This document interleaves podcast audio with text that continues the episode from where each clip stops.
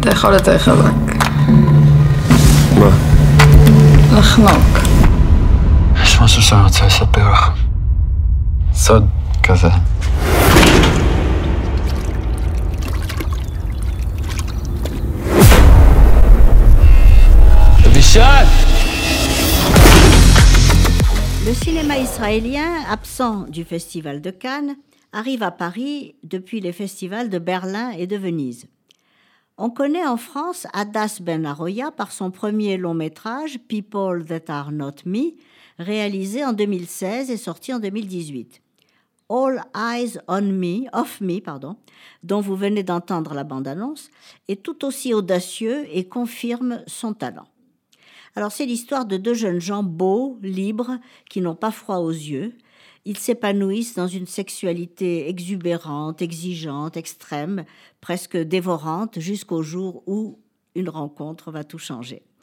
Dans ce film vraiment libre, superbe, loin du politiquement correct ambiant, où l'imagination du spectateur est sollicitée par de longs récits intimes, le temps est magistralement géré grâce au plan séquence qui domine, étendant la durée des trois parties qui constituent ce triptyque. La sensualité débridée, la passion se nourrissent d'une violence partagée. Et de jeunes acteurs d'une spontanéité remarquable, des scènes irrésistibles, rendent hommage à Godard autant qu'à Françoise Hardy, tandis que d'autres scènes plus graves sont plus limites. En tout cas, on est tout le temps transporté, secoué, bousculé, jamais indifférent, devant l'inventivité de la mise en scène et des dialogues. Le plaisir, enfin, d'un film israélien débarrassé de tout militantisme lié au conflit, aux clichés ou aux, polémiques lassantes, et une cinéaste et une comédienne à suivre, Adas Ben Aroya. Mon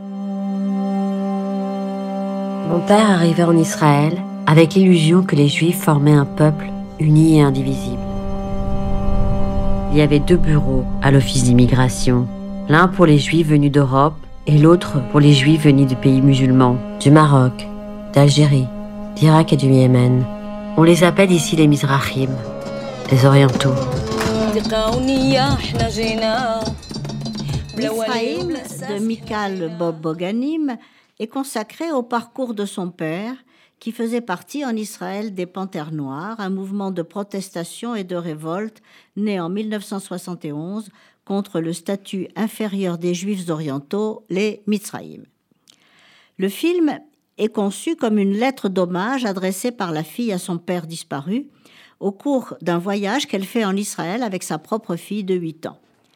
Il est constitué d'interviews trop longue et répétitive à mon avis, de juifs orientaux qui se plaignent de la façon dont ils ont été traités à leur arrivée dans les années 50.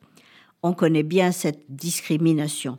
Mais ils expriment une nostalgie des pays quittés que je trouve un peu étrange. Les Misraïm sont arrivés après tout de leur plein gré sans avoir connu la Shoah, mais s'ils sont allés en Israël, c'est qu'ils ressentaient un certain malaise dans leur pays d'origine où la vie des Juifs était devenue intolérable. L'intérêt principal du film est cette quête du père, ces trois générations d'exilés et l'émotion que cause cet hommage. Mais je constate que si le film n'avait pas été aussi accusateur contre les erreurs du pays encore jeune dans l'accueil des migrants, erreurs qui d'ailleurs ont été les mêmes partout, surtout en Europe, il n'aurait trouvé en France ni producteur, ni distributeur, ni soutien comme Le Monde ou l'Obs. Quant à l'usage politique qui va en être fait, je vous le laisse à deviner. Merci Anne-Marie Baron pour cet euh, avis très tranché. Merci à vous. Et dans un instant, la dernière chronique, ce sera la musique avec Frédéric Huttman juste après une courte pause.